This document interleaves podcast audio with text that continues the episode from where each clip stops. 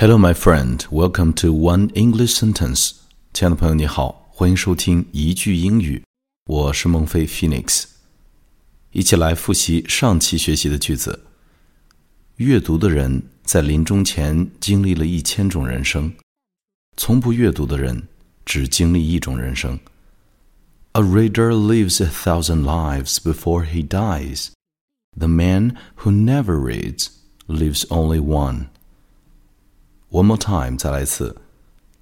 A reader lives a thousand lives before he dies. The man who never reads lives only one. 来看今天学习的这个句子。真正的友谊最美之处就在于了解和被了解。One of the most beautiful qualities of true friendship is to understand and to be understood. 注意句型里面单词 qualities 品质是一个复数形式，qualities qualities qualities。好，我们先慢速练习一下这个句子。One of the most beautiful qualities of true friendship is to understand and to be understood. One of the most beautiful qualities of true friendship is to understand and to be understood.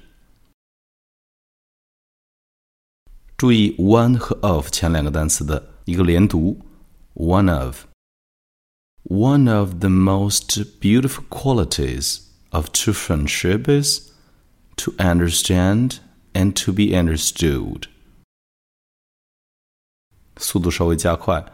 One of the most beautiful qualities of true friendship is to understand and to be understood. One more time, 再来一次。One of the most beautiful qualities of true friendship is to understand and to be understood. Last time, 最后一遍。one of the most beautiful qualities of true friendship is to understand and to be understood. OK，记得加强练习，关注微信订阅号“英语美文朗读”，邂逅更多暖声美文。我是孟非 Phoenix，Thank you for listening. Good night.